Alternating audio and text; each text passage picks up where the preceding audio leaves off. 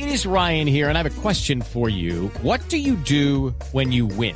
Like, are you a fist pumper? A woohooer, a hand clapper, a high fiver. I kind of like the high five, but if you want to hone in on those winning moves, check out Chumba Casino. At chumbacasino.com, choose from hundreds of social casino style games for your chance to redeem serious cash prizes. There are new game releases weekly, plus free daily bonuses. So don't wait. Start having the most fun ever at chumbacasino.com. No purchase necessary. BGW. Void were prohibited by law. See terms and conditions. 18 plus. Bienvenidos a Mesa Blue. Saludamos a los cientos miles de oyentes de Bogotá, Medellín, Cali, Barranquilla, Cartagena, Bucaramanga, Armenia, el norte del Valle, Tunja, Neiva, Villavicencio y por supuesto a todos los que nos escuchan a través de bluradio.com y de sus aplicaciones en sus teléfonos inteligentes. Don Esteban Hernández, buenas tardes. Don Felipe Zuleta, muy buenas tardes.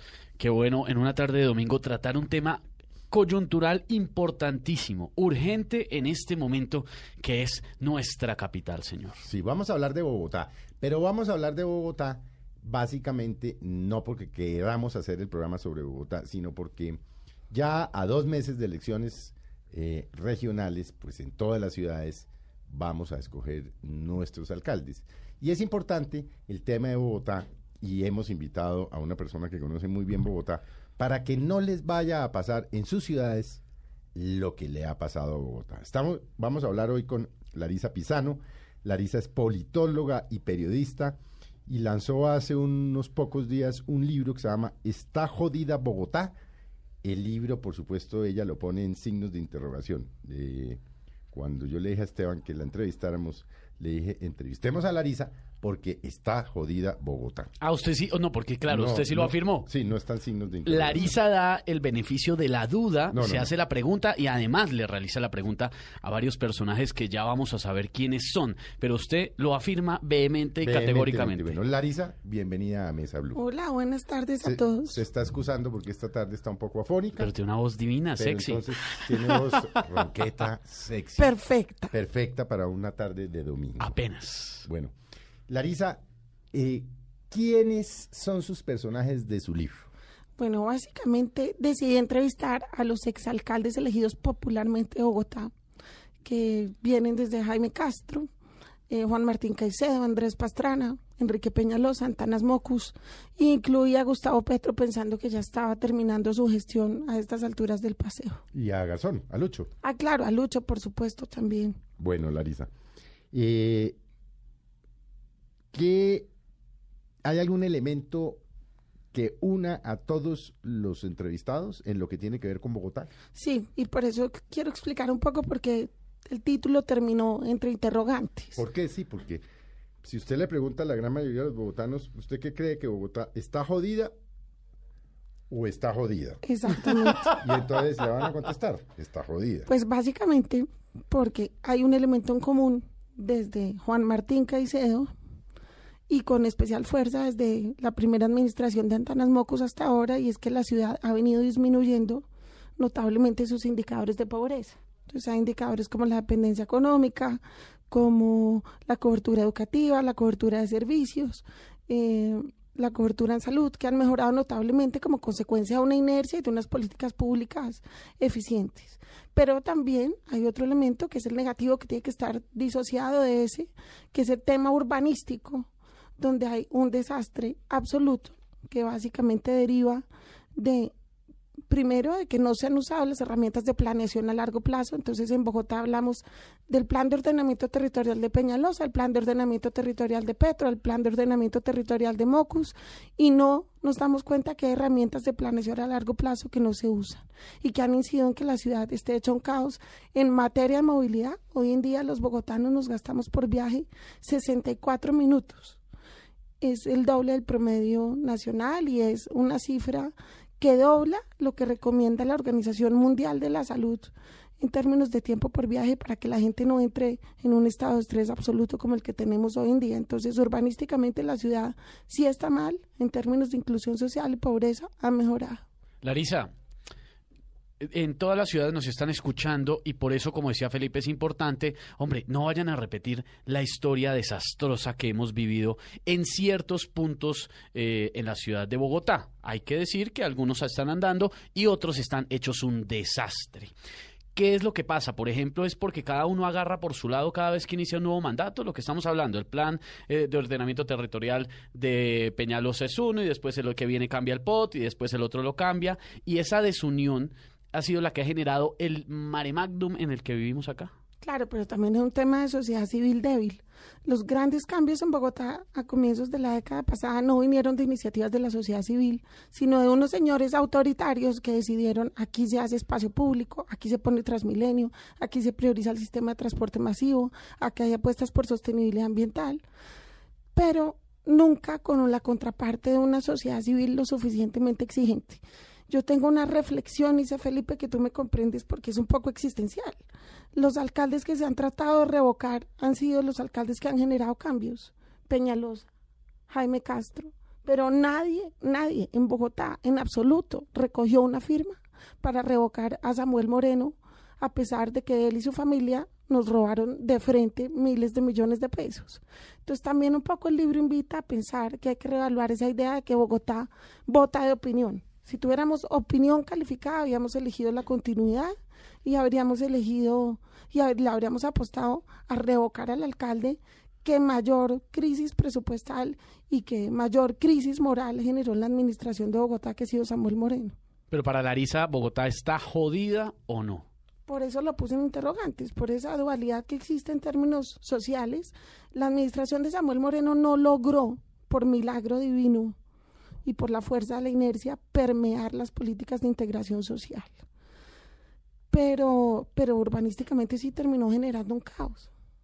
Urbanísticamente un caos que estamos padeciendo al día de hoy y además creo pero me corrige Larisa, que es la que eh, ha estudiado este tema más a fondo, que los bogotanos, como estábamos diciendo hace un momento, no somos conscientes, y yo creo que los votantes de todo el país, no analiza, nadie hace la tarea juiciosamente jamás de ver qué propone cada candidato. Miran la cara, más o menos con quienes andan, a ver si le convence, y así votamos. Un voto irresponsable. Claro, pero además como con, con una especie de supuesto y es que Bogotá es de opinión, que todo el mundo vota calificado. En Bogotá funcionan las maquinarias, siguen funcionando de una manera impresionante. Y no es cierto que el Bogotá no tenga un voto tan calificado como se presume. De hecho, eso evidencia la crisis en la que estamos, que urbanísticamente se refleja sobre todo en lo que implica el tema de movilidad, que es sí. ¿En qué momento, eh, hablando desde eh, que inició la, la elección popular de alcaldes, en qué momento Bogotá empezó a recuperarse? Porque es que si nosotros hablamos del Bogotá de hace, no sé, 12 años, 14 años, 15 años, pues era un Bogotá distinto, era un Bogotá que se, se había mejorado, el del cual nos sentíamos orgullosos, que se respetaba el espacio público, en fin. Eh, ¿En qué momento empezó a mejorarse y en qué momento empezó a joderse? Pues empezó a mejorarse, yo creo que a una conjunción afortunada de dos alcaldes que tuvieron un ejercicio de la autoridad muy fuerte que fue, fueron Mocus y Peñalosa. Peñalosa le da continuidad a muchas iniciativas de Antanas Mocus, a pesar de que concibe lo público de manera diferente, mientras para Antanas es un tema cultural, para Mocus, para Peñalosa era un tema espacial, de respeto a la calle, al andén, a los demás. Y cuando vuelve Mocus, después de Peñalosa, genera continuidad, deja la mayoría de sus funcionarios al frente de las, de las instituciones distritales y continúa todas las políticas centrales. Creo que esa es la evidencia de que la continuidad es fundamental para que una ciudad salga adelante. Y digamos, Lucho Garzón sigue una administración, y en esto coinciden los alcaldes entrevistados, un poco inercial. Uno podría decir que la administración de Lucho no hace daño, pero no hace nada pero... Acaba con lo que tiene que acabar de Transmilenio, en fin, lo que venía. Pero también Lucho tenía coincidencias en términos de orígenes de partido con Samuel Moreno, entonces comete el gran error de no dejar firmadas las troncales de Transmilenio que tenían que seguir y le entrega a Samuel un poco la decisión sobre el sistema de transporte y pues la ciudad se jode moralmente con Samuel Moreno la ética de lo público que se había recuperado en Bogotá y que había implicado que la gente pagara el 10% del predial adicional, que se recogieran más impuestos, se deteriora con la administración de Moreno. Eso genera una depresión colectiva que, termina afectando sus comportamientos públicos y pues en términos urbanísticos es ahí donde empieza el caos. Ya vamos a hablar en un momento de cómo está la moral de los bogotanos, cómo nos sentimos emocionalmente de lo que está pasando en la capital, pero para que nos entiendan los oyentes de Bogotá y de todo el país, las ciudades Larisa me dirá si esto es lo cierto o no, deben tener esa sumatoria o esa, esa mezcla de componentes de que lo social ande, pero también si una ciudad, una capital de un país como Colombia, no empieza a crecer en el tema del ordenamiento urbanístico, porque hay mucha gente que dice es que solamente piensan en cemento. Y el- a ver, Larisa me corregirá. Es importante tanto el cemento y el desarrollo urbanístico como el desarrollo social. Y entonces viene uno que trabaja solo en lo social o viene de pronto otro que trabaja mucho más en el tema del desarrollo de construcción y no hemos logrado crear el equilibrio perfecto entre los dos. O, yo no sé si es que no se puede. No, es un falso dilema absurdo. Ese dilema empezó en la campaña entre Juan Luza- Lozano y Lucho Garzón, cuando, cuando Lucho Garzón le dice a Juan Lozano, es que usted se preocupa de la bicicleta, pero no del ciclista. Eso es un dilema que realmente no existe. O sea, los niños tienen que estudiar, pero tienen que estudiar en colegios hechos dignamente con el mejor cemento. Los hospitales tienen que ser de calidad, las bibliotecas tienen que ser las mejores. Pero pues ha llevado a, confusiones también a los, a los electores de manera absurda. Por ejemplo, una ciudad con el espacio público invadido, la defensa de los vendedores ambulantes no puede ser una defensa de, de la izquierda, eso no puede ser un proyecto político de izquierda. Los niños en la calle chupando smog, eso no es un proyecto que dignifique al ciudadano. Entonces hay un falso dilema también entre izquierdas y derecha. Peñalosa en algunos de sus planteamientos políticos termina siendo más de izquierda que, que de Pero ¿por qué. Peñalosa logró erradicar los, los, los vendedores, eh, erradicar, no, reubicar los vendedores eh, ambulantes? Y hoy en día no hay un solo, hoy, por hoy no hay un andén de Bogotá en donde usted no los ve. hay un tema de voluntad política impresionante, eh, y pero también hay un enfrentamiento entre la ciudad y la nación en muchos temas que se agudizó después de esa gestión durante, la administración de Lucho Garzón. La Corte Constitucional se pronunció al respecto y señaló que solamente se podían retirar los vendedores ambulantes cuando tuvieran opciones laborales o alternativas laborales. La ciudad en este momento está maniatada para sacar a los vendedores con esa argumentación. Eh, al igual que suceden en otros temas en los cuales hay enfrentamientos nación-distrito, el tema de cerros orientales, el tema de los toros, también hay que visibilizar que la ciudad permanentemente está en tensión con las políticas de carácter nacional. Pero eso, entonces usted me está diciendo que los bogotanos estamos condenados al vendedor ambulante. De alguna manera, sí, mientras no haya algún tipo de, de coincidencia con el planteamiento constitucional, es muy difícil. Porque es importante que las personas en otras ciudades también se conecten con esto que estamos diciendo y escuchen lo que estamos hablando esta tarde en Mesa Blue, porque todas las ciudades afortunadamente están en crecimiento, este país afortunadamente y contra viento y marea está en crecimiento. Y estos líos que vivimos en Bogotá rápidamente pueden llegar a las otras capitales y ciudades intermedias del país si cada uno de ustedes no elige bien. ¿Qué es elegir bien? Acá no les decimos por quién hacerlo. Revisen, hombre, tómense el tiempo de revisar qué es lo que propone cada uno, cada una de los candidatos de su ciudad, de su, de su municipio. Hombre, porque no podemos seguir siendo los más irresponsables en realidad? Vendríamos siendo los ciudadanos como tal, que somos los que no estamos eh, tomando las decisiones acertadamente o por lo menos analizarlas antes de tomarlas. Larisa, ¿cómo está la moral de los bogotanos que usted creo que en su libro está jodida Bogotá? Lo dije como afirmación. Está jodida Bogotá. Voy a Pues yo repetirlo. también creo. o sea, no, Está peleamos jodida día con la Bogotá. ciudad. ¿Será cómo está la moral de nosotros los bogotanos? Mal, peor que nunca. O sea, las cifras históricas de Bogotá, ¿cómo vamos? Que es un proyecto independiente que evalúa el optimismo de la ciudad. Evidencia que hoy siete de cada diez personas sienten que las cosas van por mal camino.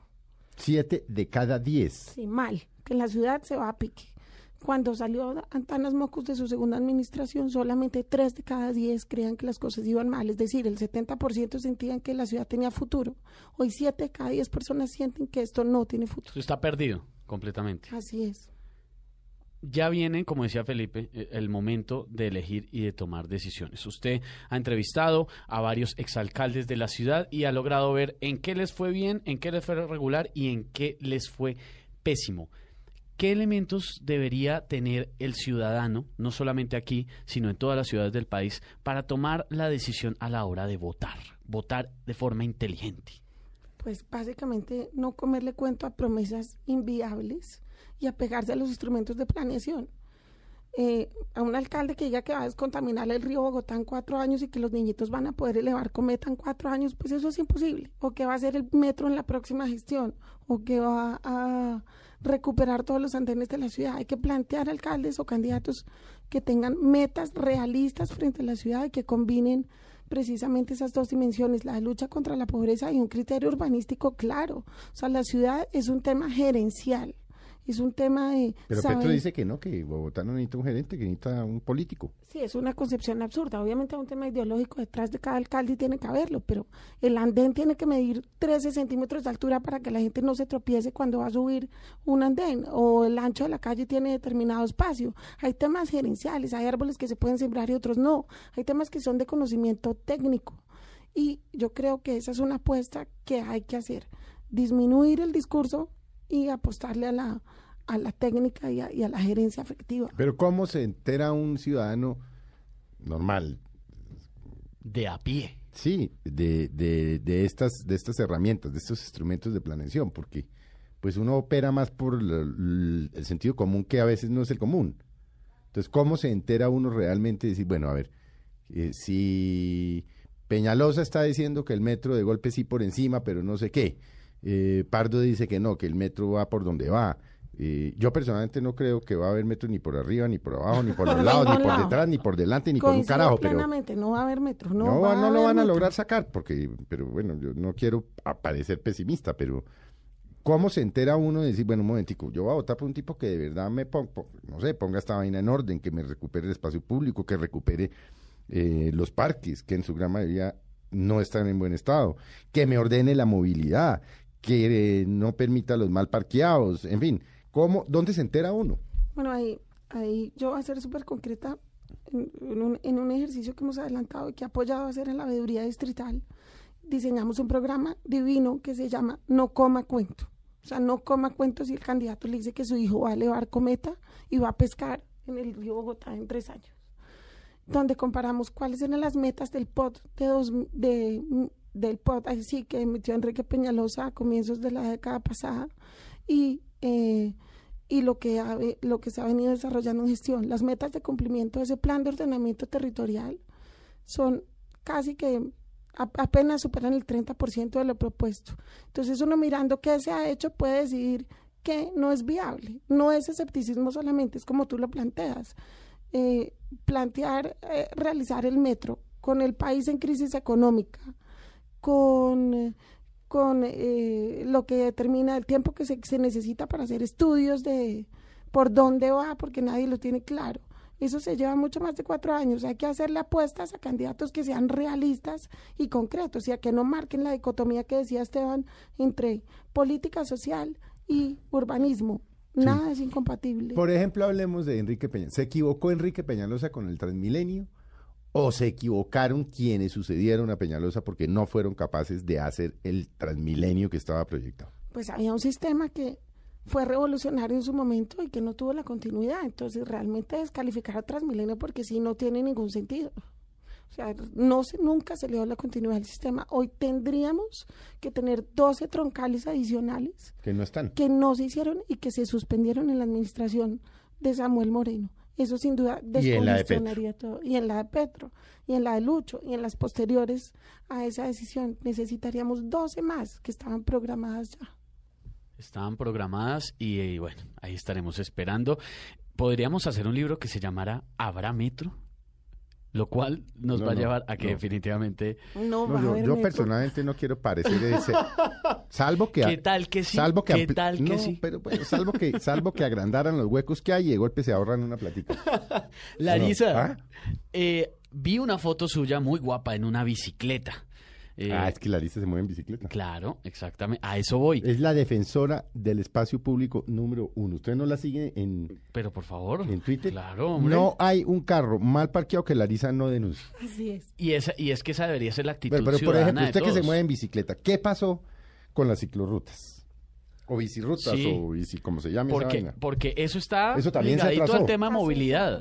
¿Qué hacemos Eso con también se atrasó. Y en- Entonces, se llenó esto fue de motos. en vez de mantener bien, ¿cuántos kilómetros hay, Larisa? ¿400 y pico? Sí. Eh, Bueno, no la, no la voy a poner a hacer matemática. En vez de mantener las que hay, entonces al señor Petro no se le ocurrió nada distinto, sino coger espacios en las avenidas ya colapsadas y darle un, un metro y medio a, la- a las ciclovías. Pero adicionalmente. No lo estoy criticando por eso. El ideal es que todos nos pudiéramos mover en transporte público o en bicicleta, pero es que ni lo uno ni lo otro. Claro, y adicionalmente eso es- viene el, el- el agravante que señala Esteban. Entre 2006 y 2012 se duplicó el número de carros en Bogotá. Entonces, la ciudad es la ciudad con mayor número de carros por habitante en América Latina. Pero, por ejemplo, estos alcaldes con los que usted habló, que está en su libro, en el tema de movilidad, ¿qué dicen que pasó? Aparte de eso que usted está diciendo. ¿O qué dicen que se debió haber hecho? Porque, claro, ellos hablan hacia el pasado, ¿no? Claro. ¿Y qué cree usted que se debería hacer? Yo creo que es un tema de reconocer, sorprendentemente todos reconocieron su responsabilidad un poco tarde, pues porque ya no tiene sentido, ya estamos donde estamos, en el tema de la continuidad eh, de, de Transmilenio y la importancia de haber adelantado esa gestión. Y todos reconocen la importancia de promover formas alternativas de transporte, como el caso de la bicicleta o el respeto al- a, los peatones. Eh, y lo que, lo que me pareció muy interesante es cómo cambia el discurso desde Juan Martín Caicedo hasta ahora en términos de movilidad. Do- en la época de Juan Martín Caicedo todavía se hablaba de obra pública. Hoy ya ese no es un término recurrente, hoy ya se habla de, de nuevas formas de movilidad. Eh, y todos coinciden en eso, pero pues también en el hecho de que ha habido, en el tema de las ciclorrutas hay un tema gravísimo que también es la falta de continuidad y de conectividad real para, para que uno pueda eh, usar la bicicleta. O sea, yo venía a las 72 con quinta y llegar acá en bicicleta es prácticamente imposible, a no ser que uno se meta de, por una avenida arriesgando su vida. De los Entonces, no hay conectividad, no, no, no se han ejecutado los planes a- a- apropiados en materia de movilidad. de, de todos estos alcaldes con los que usted habló en su libro, ¿está jodida Bogotá? Lo dije bien, ¿sí? ¿No? Sí, ¿Sonó bien. pregunta? Sí. Ah, bueno, afortunadamente. Eh, ¿Qué podemos rescatar los bogotanos y sobre todo quien llegue a la alcaldía mayor eh, de las cosas que se hicieron en el pasado y salieron bien? ¿Qué, qué cosas deberían retomarse? Pues yo creo que el tema, uno de los temas fundamentales, digamos, que, que, que tiene que ver con las agendas urbanísticas globales, es el tema espacio público. El tema espacio público es un tema que no debe concebirse solamente desde un de una concepción estética, sino es un tema de movilidad. La mayoría de la población se mueve a pie. Y eso hay que generar las condiciones para que la gente pueda salir a la calle. El espacio público tiene que ver con la seguridad. Cuando hay un andén agradable por donde caminar, que tenga espacio, que tenga iluminación, disminuyen las cifras de inseguridad y implica que la gente sale a la calle y que eso genera más, menos posibilidades de, de cometer delitos. El tema de movilidad sostenible, el tema ambiental, pero no enfocado de una manera autoritaria y garantizando seguridad jurídica. Una de las cosas más graves de esta administración, creo yo, es que va a dejar a la ciudad demandada por todas partes porque ni siquiera la continuidad se ha dado en la esfera jurídica y la determinación de normas claras de, de lo que permite la ciudad. Eh, creo que, que recuperar los temas urbanísticos es esencial. Desestimular el carro particular hay que seguirlo haciendo, pero con existencia de condiciones adecuadas para transportarse de otra Pero a manera. ver, si usted va a desestimular el uso del carro particular, y yo tengo una teoría, pero no sé si coincide con la suya, ¿por qué el alcalde Petro, en vez de haber dejado el pico y placa todo el día, volvió y lo puso? Pico y placa es típica evidencia de, de O sea, si usted va a desestimular, pues eso venía y venía funcionando, y es que usted sabía que el lunes, miércoles y viernes, o los días que fueran, no sacaba su carro, y punto. Y el señor Petro en una cosa ahí como medio arbitraria, no, lo puso parcial, es decir, de 6 a ocho y media y de 4 a siete y media y no que sé no qué. sirve para nada porque la gente se aguanta No. el ratico hasta las ocho y media y ahí Eh, sale. ¿Por qué tomar, por qué se tomó una decisión de estas? Sí, que iba en contravía de lo que estaba relativamente funcionando. Sí, eso es, eso es, es un poco lo, lo mismo que sucedió con la ONCE. Mm. Son decisiones que uno no tiene, digamos, terminan descongestionando unas vías, congestionando otras, y que no tienen realmente los estudios ni los soportes técnicos conocidos públicamente que lo soporten. En el caso del pico y placa, se le pidió al alcalde por todas las maneras posibles que evidenciara las razones de por qué había hecho ese cambio. Y nunca nadie, es el misterio mejor guardado de la historia, que motivó esa decisión. Impresionante. Nos va a tocar hacer una pausa, don Felipe, pero a la vuelta yo sí me muero de las ganas de preguntarle a Larisa sobre un tema importante que es el de las ciudades 24 horas, no solo Bogotá, el resto de capitales del país y más adelante el resto de eh, ciudades intermedias y municipios, porque creería yo, creería yo de lo que ve uno en el resto del mundo, que tenemos que girar a ese tema. No podemos seguir saliendo todos a trabajar a las 7 de la mañana y regresando todos a las 5 de la tarde y congestionando esto que se está volviendo una locura. Así es. Bueno, vamos a hacer un breve corte. Ya seguimos con ustedes, con Larisa Pisano, que como se dan cuenta es una gran conocedora de Bogotá, y vamos a seguir hablando de su libro Está jodida Bogotá. Ustedes en este corte de comerciales pueden decir sí o no.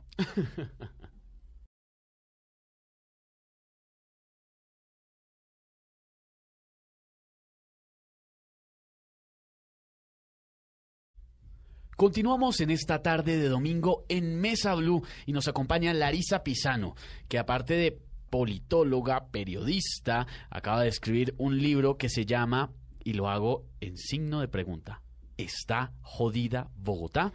Le planteé esa pregunta a varios exalcaldes, ¿no? Sí, ahora hay que decir que Larisa conoce bien el tema de Bogotá porque acometió ser concejal Concejalía. de Bogotá en dos periodos, pero, con- Ahorita no quise acometer y tuve dos ofertas pero, muy pero, pero conoció bien Bogotá. Sí, sí, sí. ¿Ve por qué no quiso? No, porque Miren, están, están Esteban, la verdad, la verdad, confesión. Tengo un hijo de año y medio. Quiero vivir en un mundo estético, tranquilo, vivir en negación un poco de lo que sucede en el Consejo de Bogotá. Estéticamente, no quiero hacerlo. Trabajo con los combos ciudadanos. No me vuelvo a lanzar a un puesto político formal de elección popular en la ciudad. Quedé hasta la coronilla. Larisa, hablábamos antes de la pausa del tema de las ciudades 24 horas, que inevitablemente, me imagino yo que no soy experto en esto, tendremos que migrar a eso, porque tanto en Bogotá como en el resto de capitales del país no podemos seguir todo el mundo saliendo a trabajar al tiempo, porque por eso es el caos de la movilidad en parte también. Todo el mundo a las 7 de la mañana saca el carro para ir por las mismas avenidas, a los mismos lugares, y en la tarde sale todo el mundo de vuelta a la misma hora a, a su casa. Y eso genera todo el caos en el que estamos. En algún punto inevitablemente tenemos que empezar a migrar ya a abrir más opciones de trabajo en las noches, pero eso sí va de la mano con seguridad. Claro, y va, con, va de la mano con una discusión que está muy vigente en esta, en esta campaña, que si es ciudad densa, ciudad con centro ampliado o ciudad expandida. ¿Qué es eso? Explíquenos Pues, esos ejemplo, tres conceptos. Enrique Peñalosa plantea que la ciudad tiene que crecer. Así, expandirse. Claro, para un ¿Crecer poco- para dónde? crecer sobre todo para el occidente y hacia el norte, donde Petro pues ha señalado que la ciudad no puede crecer por razones ambientales. Pero es una discusión interesante porque hay ciudades que son cinco veces más grandes que Bogotá, es el caso de Londres, y, eh, y tienen eh, iguales niveles de densidad. Entonces, es, es interesante porque, por ejemplo, Petro plantea la posibilidad de hacer un centro ampliado y sacó varios decretos para permitir la construcción de rascacielos y crecer en altura y asumir que la gente que vive en los bordes va a venir a vivirse al centro. Yo creo que eso no es una postura realista. Lo- la otra versión plantea que si la ciudad crece, se deja crecer de manera ordenada y se articula con los municipios aledaños, que es un, es un tema fundamental en la agenda política de Bogotá en el corto plazo. Las personas que viven en los bordes van a tener mejores condiciones de, de vida. O sea, realmente es un absurdo pensar que una persona de bajos recursos va a comprar un apartamento en una zona central de la ciudad. Lo que vamos a terminar haciéndolo es sacarla de Bogotá porque no va a poder comprar donde están los equipamientos urbanos. Entonces, para lo que tú planteas de, del tema de funcionamiento 24 horas, es importante llevar equipamientos a los barrios y a todos los lugares de la ciudad. Bogotá tiene, tiene que en algún momento pensar la posibilidad de que los niñitos que viven en un barrio estudien en el colegio del barrio, vayan al hospital del barrio. pero no puede seguir desarrollando esquemas de concentración de actividades como los que hoy tenemos. Entonces, los colegios en el extremo norte de la ciudad, para la gente que vive en las zonas centrales. Eh, los equipamientos recreativos también están en otro lugar. Entonces, termina generando un tema de movilidad gravísimo. Hay que hacer esa integración llevando los dotacionales hacia los lugares donde está la gente y creando nuevas centralidades. Larisa, usted acaba de tocar el tema del centro que hemos venido escuchando ya eh, en los últimos meses y años, que hay una idea de, de revitalizar el corazón de la ciudad y que supuestamente pues el tema va bien. ¿Usted no lo ve tan, tan, tan firme? No, veo bien, veo fundamental. Hay que revitalizar el centro de la ciudad, que hoy es realmente una cosa muy... Pero que la gente se vaya a vivir para allá, usted no lo ve muy, pues muy es factible. que no veo Es que, que sea es que el centro tampoco da las posibilidades de vivir bien. Y por el otro lado, el tema del ¿Dónde está el conflicto parque? de la tierra en la ciudad. Claro, claro. O sea, hay que relajar los precios de la tierra en Bogotá de alguna manera para evitar las tensiones que eso está generando. Bogotá tiene zonas en las que el metro cuadrado es igual al metro cuadrado en Manhattan O más caro. o más. Pero recientemente salió una nota de prensa en la que evidencia que comprar un apartamento al lado del centro andino vale lo mismo que un apartamento al lado de la Quinta Avenida Absurdo. con una calidad de vida infernal. Entonces, creo que es importante apostarle a recuperar el centro, a generar vivienda en el centro, porque los lugares donde no hay vivienda son difíciles de recuperar. Cuando hay residentes, hay jardines, hay cuidado, hay actividad nocturna, pero también pensar en la posibilidad de que la ciudad crezca, pensar en la posibilidad de, de dejar de tener a la ciudad ahogada en sus fronteras, eh, sobre todo occidentales. Yo no entiendo una cosa, y digo no entiendo porque como yo no soy experto en estos temas, pero si en varias administraciones recientes se ha hablado de potenciar el tema social, de igualdad, eh, ¿por qué entonces si se ha dado una prioridad bien importante a, a- a las poblaciones vulnerables, desprotegidas, la delincuencia está disparada? Bueno, pero ahí sí hay que notar que, que por por lo menos las cifras de esta administración distrital en Bogotá están en 17 homicidios por 100 mil habitantes y hace tres años estaba un poco cercana a los 20. Los, los homicidios han disminuido, los delitos han disminuido, pero hay una percepción de inseguridad que en últimas termina siendo más importante o muy importante que está ligada al tema de caos urbano. Claro, porque como lo ve uno, el tema de homicidios está eh, reducido, pero por ejemplo, el tema del robo pequeño, del robo el teléfono, de lo atraco en la calle, está, eh, yo digo, disparado en el sentido que es la percepción que tenemos. Y también eh, hace poco una persona me comentaba que vio cómo en, un, en- en el sistema masivo de transporte de la ciudad, eh, unos ladrones le quitaban el teléfono a alguien y que en esa ocasión, no estoy generalizando ni más faltaba, porque la Policía Nacional hace un trabajo espectacular, pero que en esa ocasión los agentes no se desgastaron en buscar al hombre y ¿Pero que en varias qué? ocasiones, exacto, que ¿para qué lo buscamos? ¿Para qué lo buscan si lo llevan sueltan al rato? lo sueltan al En cambio, si están los agentes de, la- de policía arriesgando su vida a ir a agarrar un- unos tipos ladrones que los pueden herir, que los pueden matar, ¿y para qué si al rato lo sueltan? Sí, Ese sí. robo pequeño, la, de menor cuantía que llaman, es el que sí está por todas partes. Sí, y eso tiene que ver también con un tema, y es con que se relajó esta ciudad en términos de cultura ciudadana. Porque entonces se identificó que esa era una bandera de Mocus, entonces que nadie volvió a retomar ese Sí, tema. sí. Como si uno cambiara cultura ciudadana por derechos humanos. Ambas se necesitan. Mm, Larisa, ¿qué le abona usted a- al alcalde Petro? Porque obviamente Petro dice que los medios lo detestan, que los oligarcas, todo, ideole- ¿no? todas las críticas eh, la- le, le mete ideología eh, frente a las eh, muchísimas embarradas que ha hecho, pero no todo lo de Petro debe ser tan malo, debe haber algo rescatable. ¿Qué hay rescatable de la Yo creo administración que Petro? Dos cosas, Felipe. Primero, Aparte de los trinos, por supuesto. su, su Ah, apuesta, sí, son Sí, muy importantes, sí. Importantísimos. su apuesta por la inclusión social. Digamos, en términos de lucha contra pobreza, en términos de temas centrales como cobertura educativa, como disminución de la dependencia económica, como mejoramiento integral de barrios. Petro le ha apostado a continuar con ese tema inercial, digamos, no solo heredó lo negativo, también heredó cosas positivas, que era ese tema de lucha contra la pobreza. Y en eso ha habido avances muy importantes, en el tema de disminución de homicidios también, en el tema de reducción de, de embarazos de mujeres adolescentes.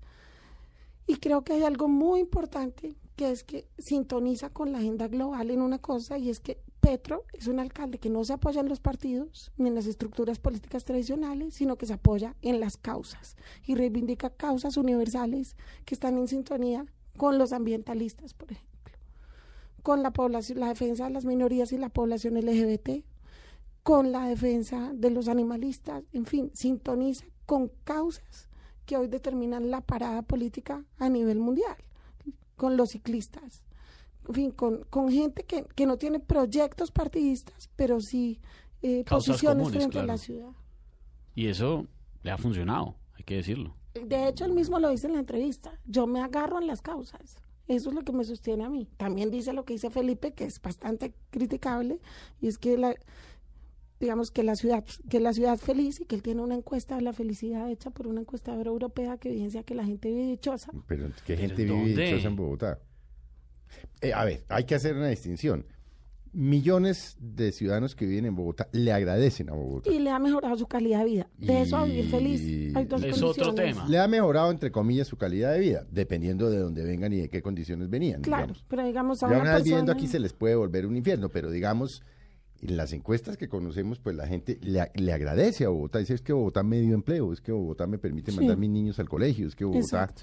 eh, eh, me ha permitido otras cosas. Eso, eso ciertamente, eso, y eso no se lo inventó Petro. Pero también ahí hay una ¿No? cosa, vuelva a mi rollo de la diferencia entre lo social y lo urbanismo. Es que una cosa es vivir feliz y otra sobrevivir feliz. O sea, hay una cosa que está dada por derechos. El Estado debe garantizar la seguridad y debe garantizar condiciones mínimas. Hoy en Bogotá es prácticamente imposible que un niño no vaya al colegio. Y eso es un elemento positivo y, y- y que es ejemplo A universal. pesar de Petro, porque por, por supuesto, fíjese, por ejemplo, que estuvo a punto de tirarse los colegios de concesión. Claro. De 25 lograron rescatar 22, entre otras cosas, a pesar del alcalde, porque eso lo logró hacer el secretario de Educación, en una pelea violenta contra Petro. Después de una evaluación que duró dos años, los colegios, usted, usted conoce mejor esa historia. Entonces, eh, eh, sí, todos los niños van al colegio, hay unos mejores, ahora eh, eh, es la discusión de si es mejor lo público, es mejor lo privado, pero, pero no le ha hecho daño de alguna manera también a Petro que la, la- esa cosa ideológica que tiene que te- todo lo privado es malo. Hay un tema de estilo muy... Entonces, las basuras, eso es una porquería, eso son una mafia, esos son unos sinvergüenzas. Montó un esquema que medio le funciona, que tiene unos problemas económicos ya, que tienen los camiones tirados en, en, eh, en unos garajes, que ya se sabe que los cuarenta y pico camiones de AEU se pagó una comisión de ciento diez y tantos mil millones de pesos, o sea, tiene un lío, pero el esquema anterior funcionaba, funcionaba, entonces... Sí, hay un tema. Es, que en ese tema tú eres más experto que yo y es el tema de la estabilidad. Es el caso. Lo mismo sucede con los cerros orientales. Hay una situación resuelta, por fin. Sabíamos qué predios, en dónde se podía construir, en dónde no. Otra vez echar para atrás la sentencia del Consejo de Estado que determina dónde se puede construir o no. El tema de los toros. Hay una sentencia de la Corte que dice que hay un tema patrimonial de respeto a las minorías. Petro dice no. Pero entonces, más allá de que esté de acuerdo con uno o no, logra sostenerse en esas minorías que, eh, que, que, que, que apoyan un poco la diversidad. Pero vuelvo a eso, me impresiona, de las cosas que me impresionó es como el alcalde siente que la ciudad es feliz. Una cosa es tener la Pero está necesidad completo, resuelta, usted que habló con él, ¿está completamente convencido de eso? Lo sustenta con encuestas. O sea, él sustenta Pero sé que lo vio a los ojos, ¿él, él se lo cree? No, si usted le cree a la mirada de Petro está enredado.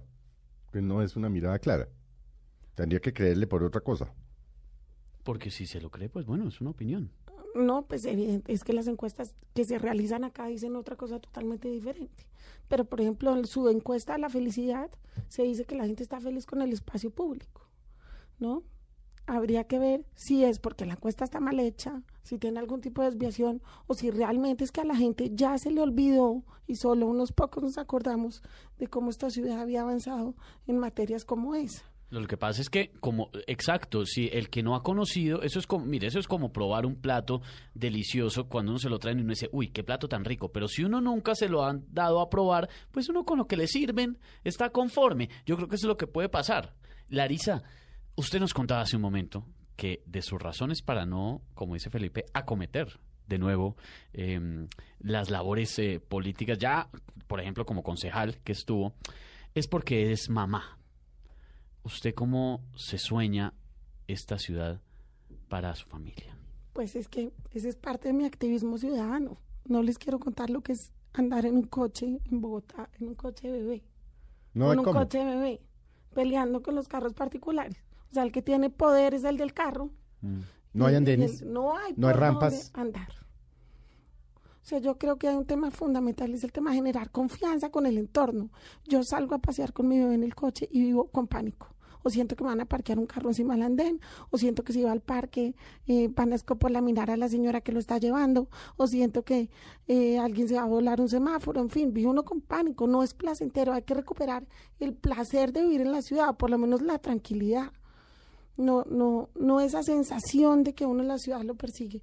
Y pues por eso, para responder tu pregunta, decidí trabajar con los combos ciudadanos. Entonces ahora trabajo pintando cebras de colores para que la gente aprenda por dónde pasar.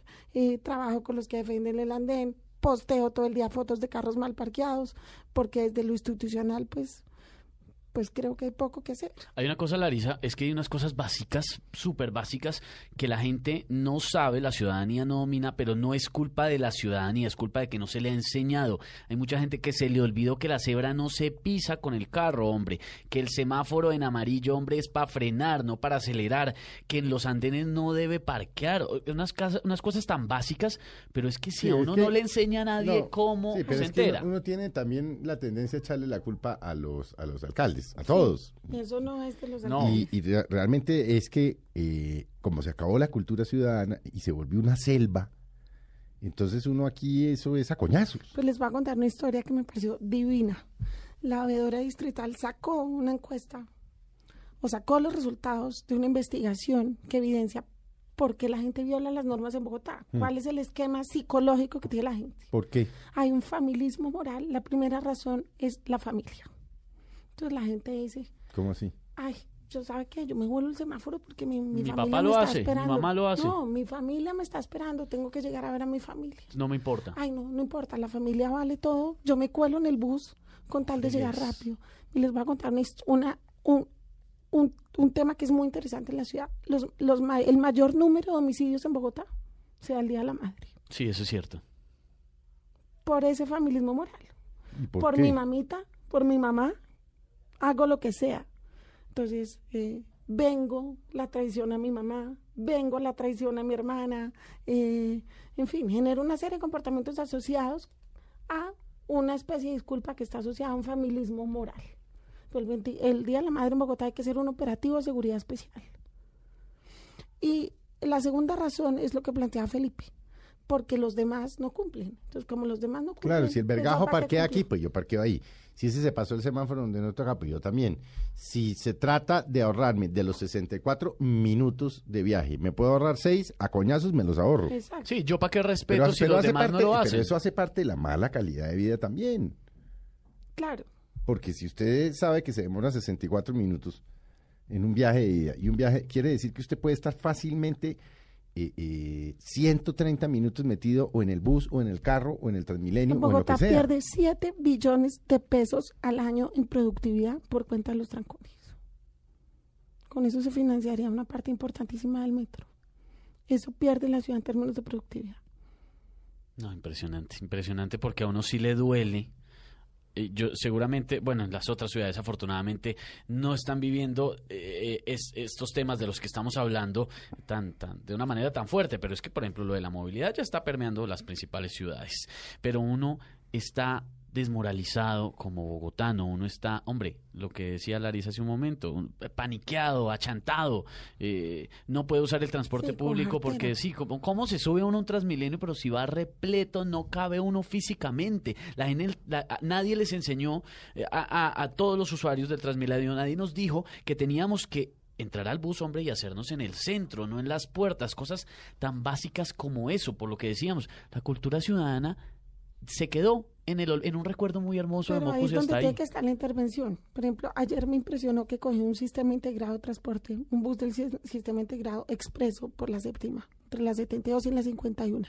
Me bajé en la 51 y había dos señores en la puerta cuya función era recibir monedas de la gente que se subía colada por la puerta de la mitad.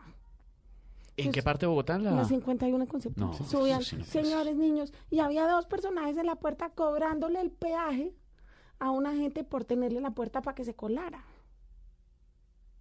¿Cuál es la razón que lleva a esa gente a hacer eso? O es el familismo, o es la comodidad, o es que no tiene para el pasaje. El tema es que eso no se soluciona con talanqueras. Entonces uno puede poner la talanquera también la entrada a la mitad, pero van a buscar la manera de violarse. Eso Siempre encontramos la forma de violar las Y normas. ahí hay que respaldar lo que decía Mocus. Es un tema que debe unir culpa, moral, que la gente se sienta como un zapato de hacerlo. Un tema cultural, un tema de tradición y un tema de ley. Que esa gente les, le pase algo por estar cobrando peaje, por usar algo público de una manera ilegal. Y al que se, el que se está colando también que, que, que- que lleve culpa. También, por ejemplo, con las con el- los pasajes subsidiados del sistema de transporte, hay gente que los está usando para revender pasajes y sacarse ahí una platica. Todos estamos buscando hacer la trampa. hombre. Hemos venido pensando, es que el alcalde de turno es el que tiene la culpa. Pues es el líder y sí debería liderarnos hacia Pero el un camino alcalde sí mejor. tiene la posibilidad de recuperar la sensación de que lo público va bien. O sea, sucedió durante Moco, sucedió durante Peñalosa. Pero ese relajamiento de lo público que vino con Samuel Moreno fue lo que yo a pensar. Que esto, como, como dice Felipe, como es la ley de la selva, hagamos lo que sea. sobrevivamos. Pero es que sobrevivir es una cosa. la- yo no, yo sigo sin entender las encuestas de, de si uno vive feliz en No, Bogotá. yo tampoco entendí. No, No, no sobre. a mí sí que- de pronto, si es sobrevive feliz, es otra cosa. Pero, Seguramente las harán en Suiza. no, pero- lo hizo una encuestadora europea. Por eso. Es, Ah, es una encuestadora europea. Vergajos que van a saber de, de cómo, de, a ver, que, que, que venga un encuestador de esos, un vergajo de esos y se Que yo monte en también- Transmilenio de Suacha a las 170 a ver si, a ver si le parece que es una berraquera. Sí, delicioso. No, pues de pronto le va mejor porque agarra puesto por lo que el viaje es largo, pero para trayectos cortos es terrible, es desastroso. Es más, estamos, yo no sé, pero al borde de que un día pase una desgracia, ojalá Dios no lo quiera. Bien grave en Transmilenio, en- con esas puertas como la gente se tiene que embutir. Y digo se tiene porque o llega al trabajo o lo botan. Pero ahí se tiene que embutir, pero el sistema en sí, no es porque el sistema sea malo, es porque al Que lo sistema dejaron no se colapsar. Lo dejaron colapsar.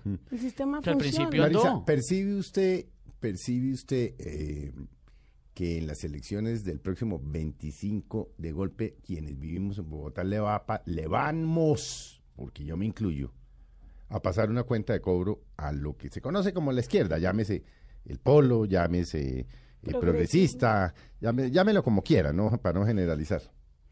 Pues yo creo que en algunos sectores de opinión ese es el planteamiento, pero también hay que tener en cuenta cuál es eh, la estructura política que tiene la administración distrital. Bogotá tiene más de 80 mil contratistas en la administración. Tiene más de 130 mil personas anualmente, 130 mil hogares son visitadas con algún tipo de programa social. Toda esa gente ya tiene, eh, es un capital político también para eso que llamamos izquierda. Entonces, por un lado está la gente que quiere competir contra la izquierda, por otro lado la gente que siente, como, como tú le decías anteriormente, que hay algún tipo de beneficio de la ciudad por parte de esas administraciones. Pero ¿qué opina, qué opina usted, por ejemplo, de los subsidios de Petro que los disparó? No, que eso son medidas que efectivamente no son sostenibles en el largo plazo. Económicamente no son Económica. sostenibles. El caso del subsidio a la tarifa de Transmilenio. Se toteó Transmilenio. Se toteó Transmilenio. 700 y pico mil se toteó.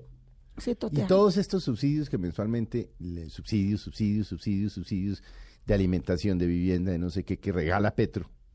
Pues a no ser que haya situaciones básicas, yo creo que, por ejemplo, ahí me encantaría reconocer un tema importantísimo de, Lu- de la alcaldía de Lucho Garzón, que fue su política de Bogotá sin hambre.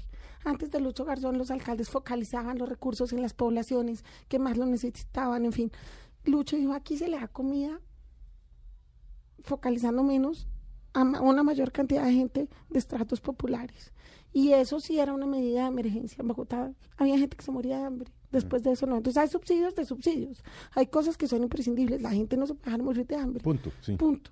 Pero más allá de eso, hay, hay mucho tema asistencialista que impide que haya sostenibilidad. Yo no sé esta ciudad cómo ha aguantado financieramente un robo tan gigante como el de la familia Moreno y a esa, y a esa dinámica de subsidios. Larisa, usted, eh, aparte, no, no pensemos ni como periodista, sino ni como politóloga, ni como exconcejal, como mamá, como ciudadana, ¿qué busca con este libro que nos está entregando a los ciudadanos? Con esta jodida Bogotá, que reaccionemos, que veamos, que, tengamos un retrovisor hacia el pasado de lo que funciona, que tomemos una mejor decisión ahora. ¿Qué busca con el libro? Pues yo busco digamos, el planteamiento inicial era construir memoria, que la gente sepa de dónde vinimos y que los candidatos que están ahora en la jugada tengan la posibilidad de identificar qué se ha planteado como esencial en otras administraciones, porque plantear uno su vida en el corto y mediano plazo a futuro es imposible si uno no tiene recuerdo de lo que ha sucedido. Porque si no conocemos la historia, estamos condenados a Pero repetirla. esa es frase de viejito. Pero es, Es frase viejito, pero es cierta. y seguirá vigente por siempre y para siempre. Uno mira la historia y todo se repite. Larisa, nos quedan un par de minutos. ¿Qué le diría usted a los miles de oyentes de Mañanas Blue, no solo los de Bogotá, Retoma desde ahí, miles de oyentes de Mesa Blue. de Retómalo.